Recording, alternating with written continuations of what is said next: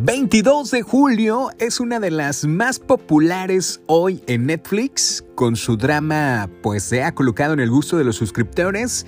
Es una producción basada en los atentados ocurridos en Noruega durante el 2011 que marcaron la historia del país a través de la masacre. Definitivamente, señores y señores, es un contenido que merece la oportunidad de verla. Así que comenzamos este gran episodio. Señoras y señores, muchísimas gracias a todos los que nos están escuchando aquí a través de mi podcast. Y bueno, pues hoy en este miércoles primero de julio, por cierto, un gran saludo para todos los que de alguna manera cumplen años en este mes de julio, en el mes séptimo del año 2020. Y bueno, pues ya la llevamos este eh, definitivamente el año que nos ha marcado a todos, a toda la humanidad.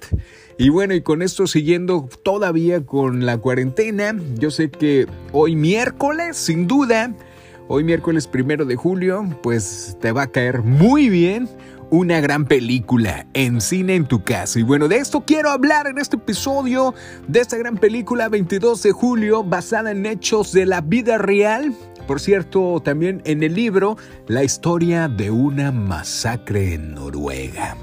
Y bueno, pues esta es la adaptación de Paul Greengrass que vio este estreno por ahí en el 2018 y que pues la verdad, aquí te voy a compartir eh, estas cinco razones que tú tienes que ver esta cinta. La primera, la primera, señoras y señores, es que es un hecho de la vida real relata de manera realista el atentado terrorista más letal que le ha ocurrido por ahí en Noruega, mismo que marcó la historia de un país en el que un extremista asesina a 77 adolescentes que encontraba en un campamento juvenil durante el 2011 y desencadenado por ahí en el caos en la explosión de una camioneta.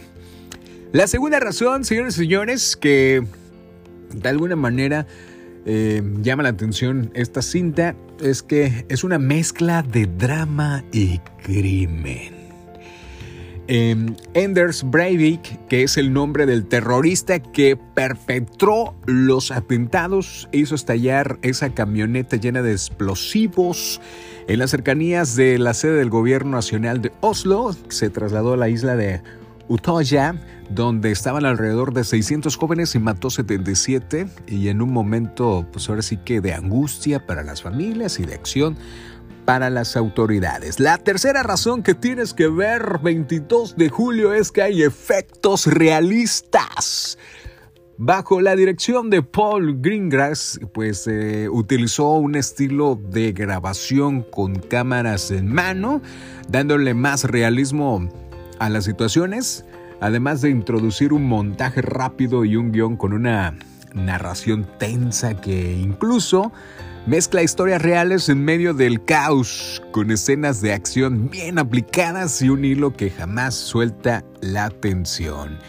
Y bueno, pues vamos con la 4, 4, la 4 o la cuarta, eh, pues ahora sí que razón que tienes que ver 22 de julio es que el juicio que le hicieron al atentado, pues el post-efecto por lo que trata este juicio pues fue sometido, su condena, todo un enfoque y perspectiva realista sin dejar de tomar en cuenta que es precisamente eso, un film basado en un hecho de la vida real. Y bueno, la última, la última razón es que es un seguimiento de la historia de las víctimas, sin nada de lo que eh, te hemos contado, suena pues ahora sí que es suficiente. Debes saber que después del proceso del juicio del terrorista también se habla de la recuperación de las víctimas como un tema importante de todo el drama, dando el lado más emotivo. Así que 22 de julio no solo es una película, es la fecha que tuvo lugar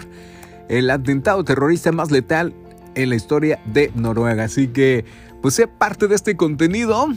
Ve esta película y la verdad es que yo la recomiendo al 100% porque, insisto, es una película que relata la trayectoria de un país para lograr superar estos hechos mientras pues él mismo se recupera con el dolor físico y bueno pues emocional Así que ya sabes que la sonrisa no cuesta nada, pero vale muchísimo. Adiós, carita de arroz. Ve esa película con palomitas.